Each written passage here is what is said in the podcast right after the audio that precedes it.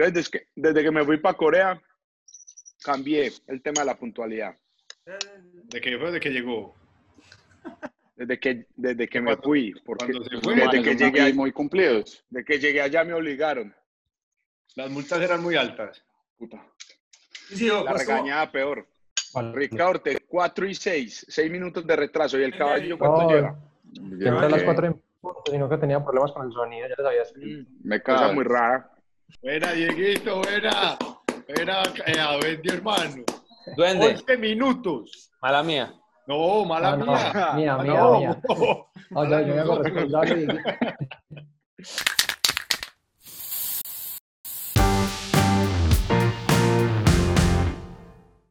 Yo siento que en el fútbol hace falta escenarios en los entrenamientos donde, donde el jugador acepte que puede ir perdiendo, donde el técnico también acepte que puede ir perdiendo y que es parte del juego. Y ir perdiendo, es que, es que uno nunca va a estar arriba del marcador. Claro, eso se puede entrenar.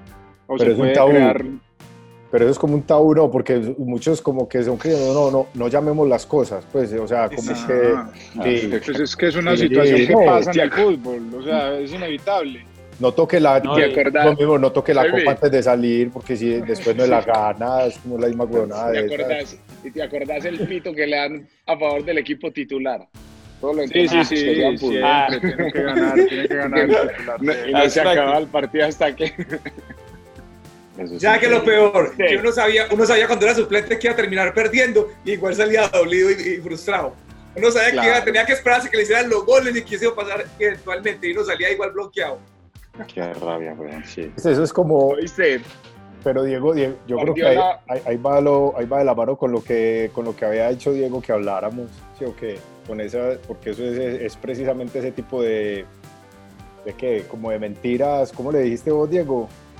Como que verdad es que nadie se cuestiona.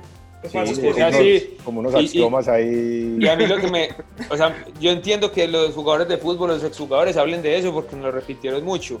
Pero mi impresión es cuando jugaba con amigos que, que no fueron profesionales, lo repiten también. O sea, es una. Como que en la gente del fútbol es así, pasar la línea del balón y, y todo el mundo cree que, que eso es una verdad absoluta y que todo el mundo tiene que pasar la línea del balón. El que no la pase no sabe de fútbol. Y el que no se dé la bendición al entrar a la cancha, ¿qué? Ay. Ahí entra el chiste de O, Drácula. o que coge. No, lo- la, la que, la que David contaba en estos días es que, que, que la plata de los premios no vuelve. ¿Cómo es? Que la plata del fútbol no La vuelve. plata del fútbol, la plata del fútbol, la que se va, no vuelve. Vuelve. ¿Cómo así? ¿Cuál plata vuelve en la vida? Al panadero que le, le dañan los panes en la panadería, ¿cuándo vuelve eso? Nunca. Oíste, a mí, a, mí, a mí había una que sí me ponía, que, y yo en ese momentito era como consciente, eres que usted acaba de hacer el gol, tan 1-0, partido ahí como complicado, reñido. Ojo pues, seguimos 0-0, seguimos 0-0, vamos como, vamos, vamos, vamos con... Igual, igual, no, vamos perdiendo, ah, vamos perdiendo, Michael, vas- ganando, ¿no? Porque, pues, porque la vas a voltear a... Eso es puro miedo, weón. Ese era el miedo que le empaten a Hay uno. demasiado miedo, hay demasiado miedo. Entonces, Yo creo que eso es lo que- Hágale.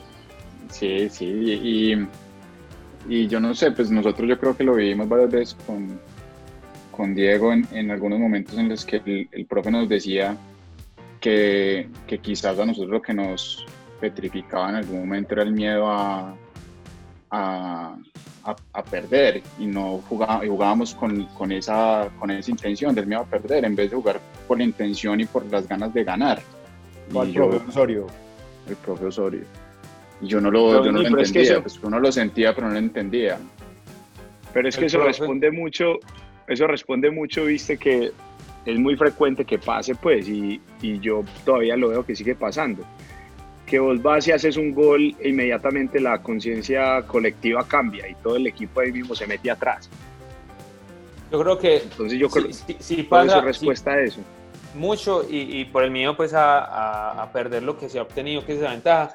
Pero yo también me he puesto a pensar que hay una, como pasa algo en el equipo contrario y es que ellos ya no tienen nada para perder y empiezan también a sumar más hombres en ataque. Ya no hay miedo a perder en el inevitable. otro. Claro, o sea, ellos ya no tienen Sí, nada pero- para perder y empiezan a sumar más hombres y así uno no tenga miedo, supongamos, fue algo que de manera consciente está analizando, Ya sí lo, o sí, a- ellos al sumar tantos hombres en ataque, uno tiene dos opciones. verlo y hacer algo como para contrarrestar eso, por ejemplo, dejando los extremos bien abiertos con contragolpe.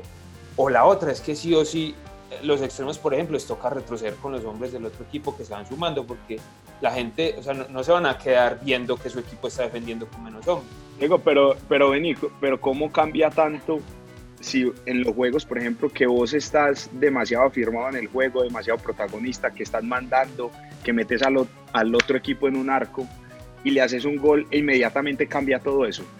Sí, sí, yo creo que Ya vos mucho- pasas a ser el dominado. Ahí mismo Sí, te sí. tiras atrás y ya te empiezan a llegar y a llegar a vos y cambió, pero totalmente el juego. O sea, si vos vas... Esa conciencia, Mao, esa conciencia, Mao, que con- conciencia colectiva, término bacán y todo, eso, eso tendrá que ver también mucho es con lo que le enseñan a uno. Como o sea, mucho. O sea, así como decía Diego ahorita, la comparación Claro. de que no solamente el que jugó fútbol, sino todo, cualquier persona ya adquiere ese- esas formas de decir, esas expresiones, esas falsas verdades. Eh, ¿qué Vamos a ser inteligentes, vamos a ser inteligentes. Vamos a tener el balón. Sí, es que el Ex- objetivo del juego, explíqueme, vamos a ser inteligentes. supuestamente el objetivo del, del juego es ganar, ¿no? Y entonces siempre te dijeron que hacer el gol es lo más difícil. Y entonces una vez haces el gol, cuida el gol. Y entonces ahí como que se termina el juego. Ahí Metí ya, un gol, lo cuido y que se acabe y que corra el reloj lo más rápido posible para poder ganar. Ahí ya no Pero- hay juego. O sea, y muchos años atrás se, se trabajaba de una forma eh, descontextualizada al juego, o sea, se separaba todo, la preparación física a un lado, la parte táctica la dividían en defensa y en, y en ataque. O sea, cuando vos vas a hacer táctica, hacías solamente el 4-2 y la táctica de atacantes era definición y ya estaba. Pero, y la preparación física también era otro, Los otra cosa aparte. Entonces, entonces nunca se trabajó integralmente. Ahora es que la nueva tendencia del fútbol está tirando es a eso, a, a trabajar todo en su conjunto, como un sis- sistema integrado. Entonces, de igual forma, así como se, se trabaja la preparación física, la misma cosa pasaba con la, con la táctica y al final, por eso era que muchos equipos también, lo que vos decís, terminaban haciendo 4-2 para un lado y para otro. ¿Cuál es la diferencia? Era la forma de trabajar. ¿Cuál es la diferencia? Yo en estos días, en estos días eh, he visto pues que han, han estado dando partidos, obviamente pues los, los canales les ha tocado estar repitiendo, ¿no? los, los de Selección Colombia en mundiales, pero además de fútbol también he visto como muchas iniciativas de capacitación, ¿cierto? En, en- en- varias de estas plataformas pues, y cada vez como que se intenta una cosa que antes no pasaba y era compartir conocimiento, o el, o el- o el- sí, la idea como de, venga, hablemos de esto. Y lo otro es que se habla mucho del juego, del juego, del juego. ¿Cuál es la diferencia? Porque es que antes uno, no- uno- esa expresión ni siquiera existía. Hablar del juego, hablar del juego, entendamos el juego, qué pasa en el juego. Ah, Siempre hablamos, era de fútbol. ¿Cuál es la diferencia entre las dos cosas? Yo creo que lo que estábamos hablando, que ya de rato quería hablar, pero no me dejaban. Ah, bueno. Entiendo, no, que, que yo también como que, eh, como que lo cuestionaba mucho y no lo entendía porque siento que se juega otro deporte y es el deporte del resultado. O sea, vamos a jugar, lo que decían ahorita, hacer un gol y, y después ya, eh, ya no tengo nada que ver con lo que está pasando en el partido, ya obtuve el objetivo y es hacer un gol y listo. Entonces yo creo que es precisamente, o sea, no hay- yo sí creo que aislarse un poquito del resultado y mantener es una manera de jugar. Yo creo que ahí es cuando ellos hablan de, del juego, que es sin, o sin importar tantas eh, como condiciones que hay alrededor de- del partido en sí, que son 11 contra 11.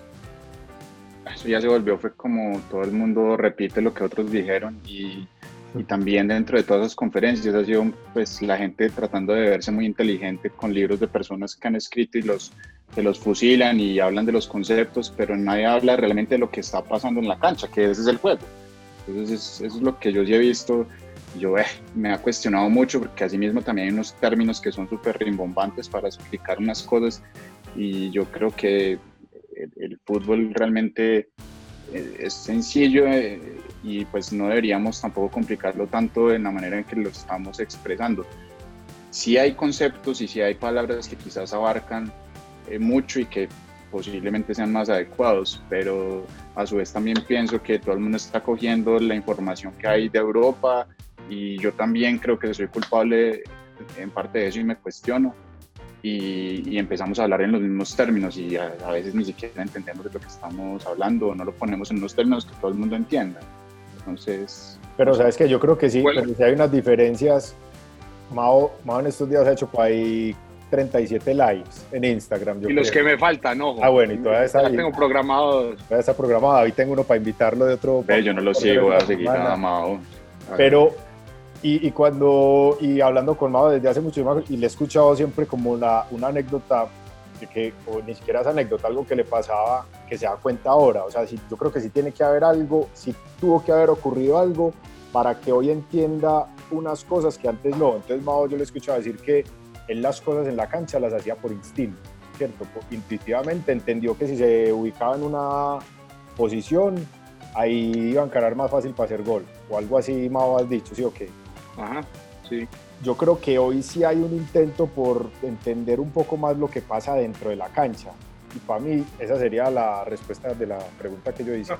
Y es como Pero que ese es como el juego, que el, el para qué, el por qué de las cosas, que eso es lo que Mira, normalmente a uno no le enseñaban. pasaba mucho anteriormente y es que el volante ofensivo venía y le quitaba la pelota a los pies al central cuando no, cuando no le llegaba la pelota y la gente decía no es que tiene que participar del juego y, y, es el líder del equipo, tiene que tener la pelota en los pies, entonces terminaba metiendo un pase de, de 60 metros porque era el volante y tenía permiso para eso y la podía coger donde quisiera.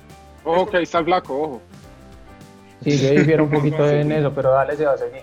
Pero cuando, y cuando, cuando cambió, cambió la, digamos, el, el concepto del entrenador dice, es que yo quiero que usted, que todo el equipo participe en las dos funciones y cada uno tiene una tarea de, de- relacionarse ofensivamente y defensivamente con sus compañeros. Yo prefiero que usted reciba la pelota cinco veces en una zona donde puede ser influyente que 50 no, para hacer el pase que puede hacer otro compañero, porque es una cosa muy básica del juego. Entonces, ahí el jugador no, no siente lo que sentíamos nosotros, que si no la tocamos cinco minutos estamos haciendo un partido desastroso que nos iban a sacar. ¿sí me entiendes? Sino que realmente está entendiendo que hay un porqué de que el juego está pronto cargado en otro lugar porque otro compañero está sacando ventaja en otro lugar y luego está pasando más por allá, pero que eventualmente mi equipo me va a encontrar en un lugar donde yo pueda participar con mis características de manera más ascendente. No sé si, si se El, idea. el flaco cree que. El, fla- el flaco piensa que la tiene que tocar todo el tiempo. No, no, yo pienso que lo ideal sería lo que dice Sebas, pero es que depende mucho de los jugadores que vos tengas en tu plantilla. De los jugadores y, y de cómo el técnico quiere que jueguen los jugadores. Y de- eh, exacto, y de cómo están entrenados los jugadores también. Pero, por ejemplo, si vos tenés un central que vos sabes que con el balón en los pies le cuesta, pues trata de ir a o de encontrar la manera de que la suelte más rápido. Si tenés que acercártele y recibir ese balón vos y tocarla 10 veces más por tener que ir a quitársela a él, pues es preferible para, para el funcionamiento colectivo. Que Bueno, y el jugar a, el jugar a uno y dos toques. ¿Qué piensan de eso? Pues la misma, el- la misma jugada le Determina. indica sí, sí, sí, a 2, a 3 o a 20, borde externo, borde interno.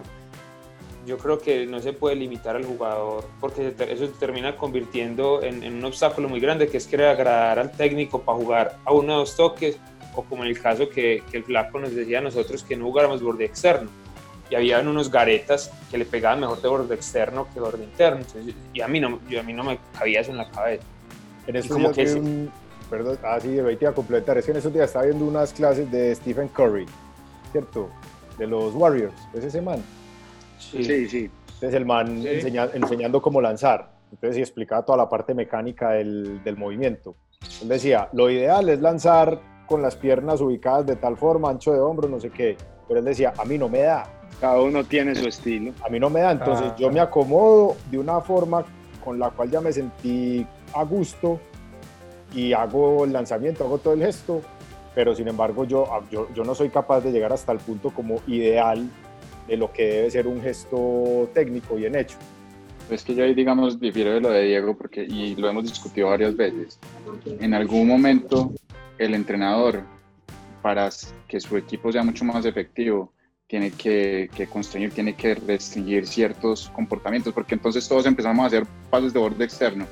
Se vuelve un. un- el fútbol no, no fluye de la manera en que debería fluir, porque el pase de borde externo lo que propone es que tenga que uno hacer un control distinto, que no va quizás en, es aplicable en ciertos momentos, pero no siempre en el juego. Y el entrenador ve que hay cierto comportamiento del jugador que lo hace siempre, en momentos en los que no lo debe hacer.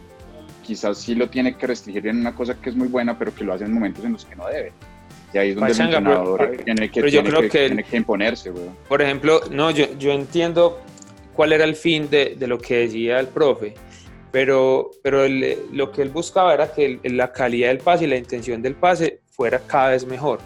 Pues resulta que hay jugadores, por lo que decía, por ejemplo, Meca de, de Curry, que, que hay jugadores que por su anatomía, porque toda la vida le pegaron de esa manera, eh, tienen más sensibilidad y son más eficientes de darle con alguna superficie que el Diego, resto. no. Claro, es que yo creo que eso también lo habíamos hablado otra vez en una de las reuniones que hicimos. A mí, por ejemplo, o sea, yo siempre con la derecha fui muy regular, fui muy, muy, muy zurdo. No. Entonces, un, Yo, yo con la derecha y con la izquierda. pues, entonces, para mí había pases, weón, que, que si yo iba a meter así un filtro entre, de, entre central y lateral, y la tenía con perfil derecho, sí o no, como para darle con borde interno, a mí me salía mucho más preciso meterle el borde externo y meter el mismo filtro entre los dos. ¿De acuerdo? A mí me ¿Sí me pasa igual. Y en, ¿Sí en o no? realidad, Era en muy- realidad, si vos, por ejemplo, vas por derecha y quieres meter el pase entre los Y es dos, el mismo pase. los dos centrales, exacto, el balón lleva la el mismo efecto. Porque Lleva derecha, misma curva, exactamente. acá, Exactamente. la- la- la A eso era lo que iba. Va la misma, o sea, tiene la misma, la, la misma, el mismo efecto. El otro jugador la va a recibir completamente igual. Eh, si yo tengo la capacidad de dar un pase fuerte con borde externo, le puedo dar la misma, el mismo peso a la pelota que darle con borde interno de derecha. Entonces realmente es lo mismo. Y otra cosa, y a mí, me, a mí también me gana un tiempo, porque yo como zurdo, cuando voy a dar un pase con derecha, como que muchas veces tengo que dar un pasito más para el pie de apoyo Vale. izquierdo y, y ya dale. En cambio, con, la, con el borde externo, yo ya puedo tener mi pie, el derecho de apoyo alejado a la pelota y simplemente estirar la izquierda mía y darle con borde externo. Pues Claro, pero cosas- pero- pero eso se puede entrenar. Eso se debería poder entrenar y eso es como, entiendo yo Era también como la consecuencia capacidad del de- entrenador, ¿o no? Pues como de ser capaz de, de, de llevar al entrenamiento la mayor cantidad de situaciones que ocurran en un partido. Claro, y es lo mismo con lo de un toque y dos toques meca. O sea, vos, si vos, como dice Sebas, que nunca le, le pones una obligación a un jugador de hacer a un toque, resulta que hay jugadas en el partido donde se requiere eso. Pero entonces, si vos no le estás dando un, co- un contexto en los entrenamientos donde él esté obligado a jugar a un toque, cuando llegue la situación de ese partido donde tenga que ser a un toque, es posible que no la saque. Por ejemplo, estamos en un costado de la cancha recargando a- al rival todo hacia ese lado para generar un espacio en el lado opuesto y, y llegar al lado opuesto rápido. con dos o tres, dos o tres toques, por ejemplo, del lateral al interior, el interior al mediocentro y afuera al externo del otro lado y todo tiene que ser a un toque porque si no el, el equipo te bascula.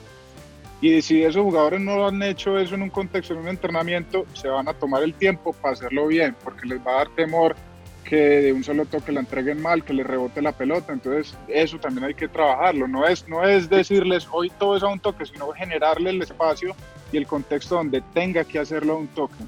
Ok, sí, pero, pero ese, ese contexto puede ser solamente por espacios limitados o en determinados sectores de la cancha. O si vas a hacer un trabajo en espacio reducido, lo que sea, pero por ejemplo haciendo fútbol, ustedes lo harían. Ah, no, No, no, fútbol no. a dos toques.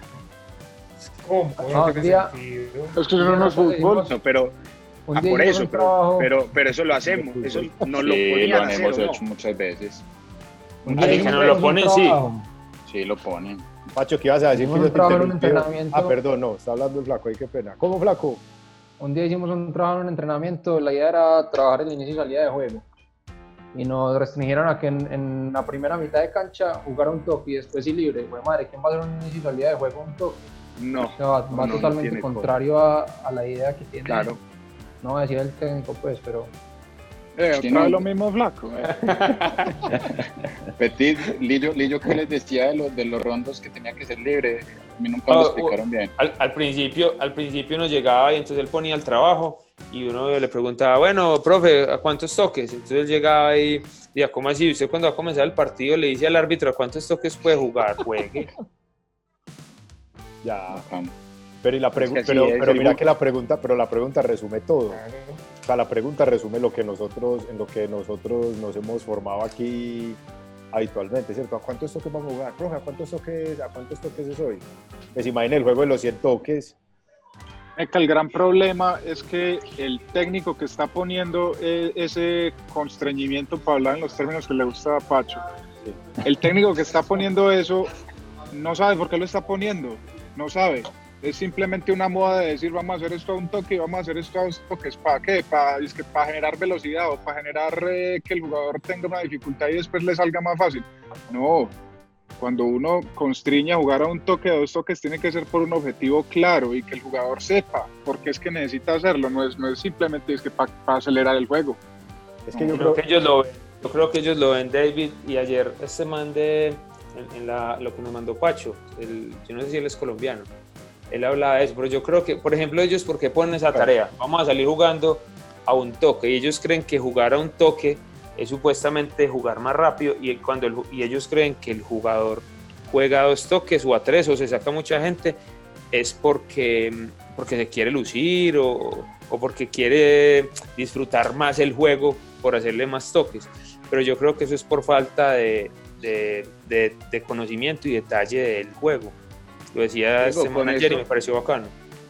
Exactamente, con eso vos que decís, una vez nos pasó en un entrenamiento, ¿sí o no, David? No, vamos a jugar fútbol a dos toques.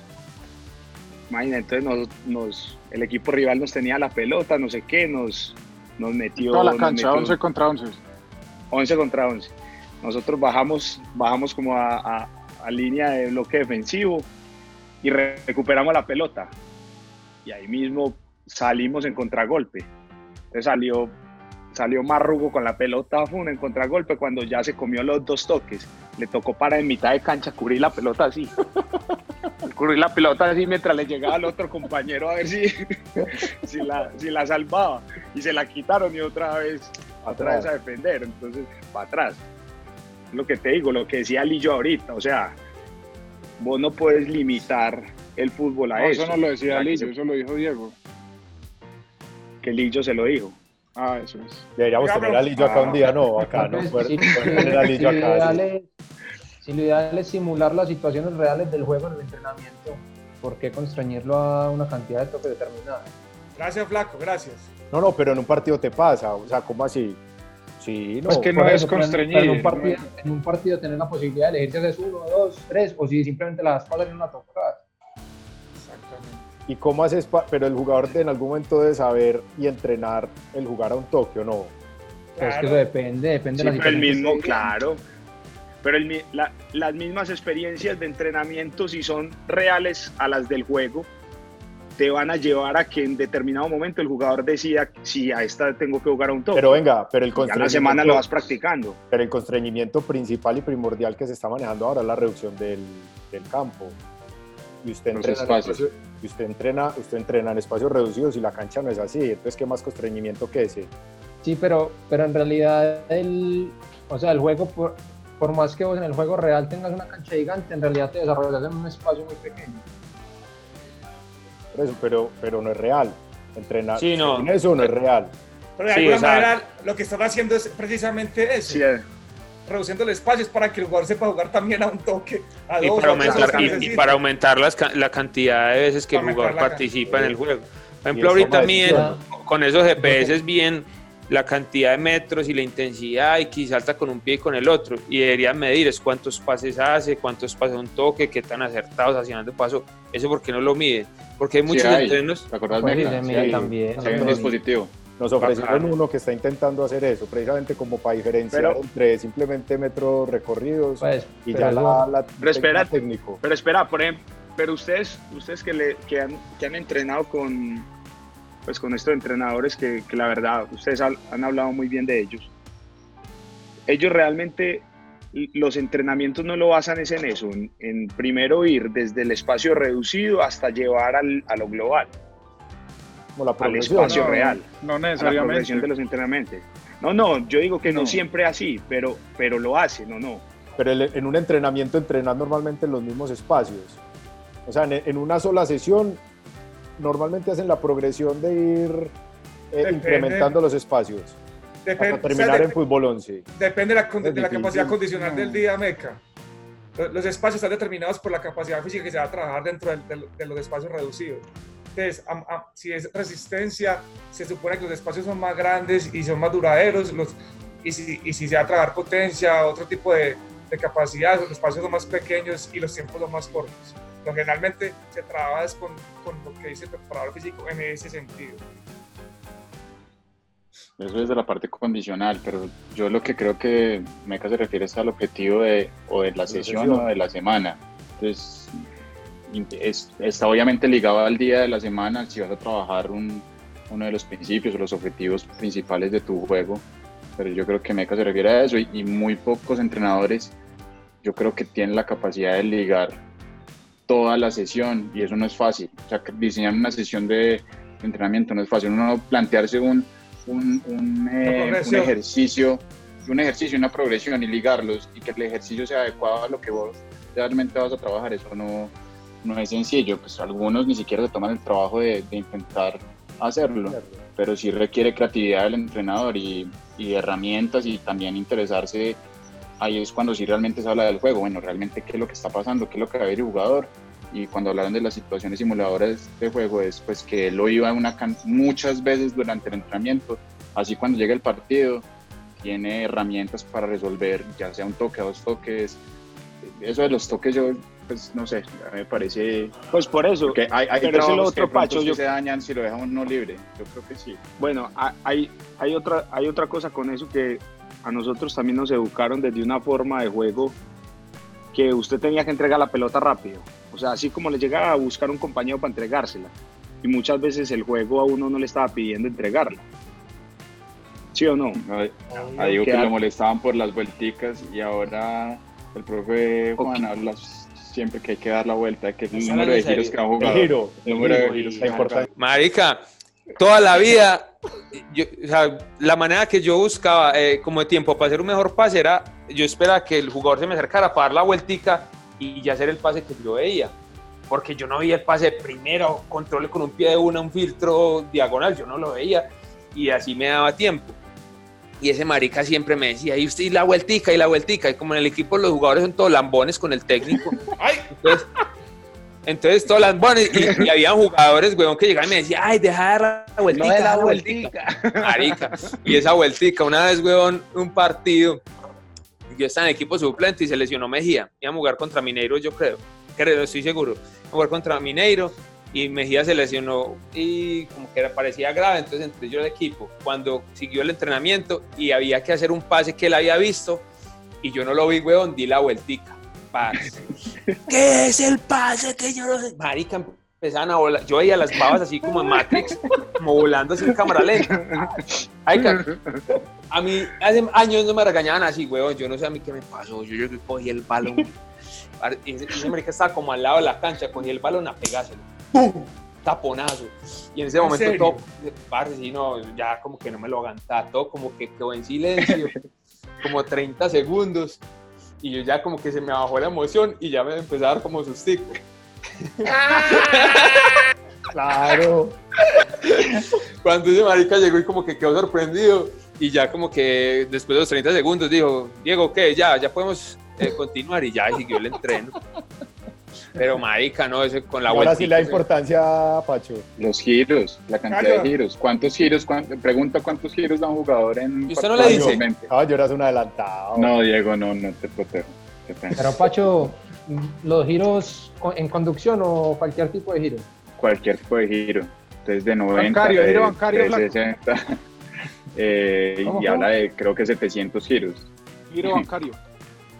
Que jugador da como 700 giros. Entonces, que hay que entre- entonces eso ya lo liga a la parte condicional atlética del jugador, de estar preparado para, para girar, entonces que tiene que fortalecer toda la, que el la zona abdominal. flaco va bien ahí entonces. Un crack para hacer eso. Yo creo que el Flaco gusta sí. ahí la al 100. El giro, el giro le da a uno un montón de facilidades y le tapa a uno un montón de deficiencias también. Oscar Alex. Pero sí, él mismo pareja- le decía. Pareja era muy Xavi, la clasificación de Xavi. Xavi, que sabe Sí, vení, pero, pero eso, eso es algo, ¿lo aprendiste o, o es algo innato? Pues, No, yo lo hacía innato, sino que le encontré una explicación por lo que decía Xavi. Xavi decía, Está bien, no, pero desde niño lo hiciste con facilidad, sin problema. Sí, siempre, siempre lo he hecho. sí. ¿Qué decía Xavi? Que como él no era fuerte ni rápido, entonces cuando él iba conduciendo y lo venía persiguiendo a alguien, cuando él daba el giro, el, el diámetro del, que tenía que dar el rival era mucho más grande que el de él. Simplemente giraba sobre su eje. Claro. Y eso le generaba en- un en tiempo ese- mayor. Y lo alejaba, vení, alejaba a mí- al rival. A mí ese sí.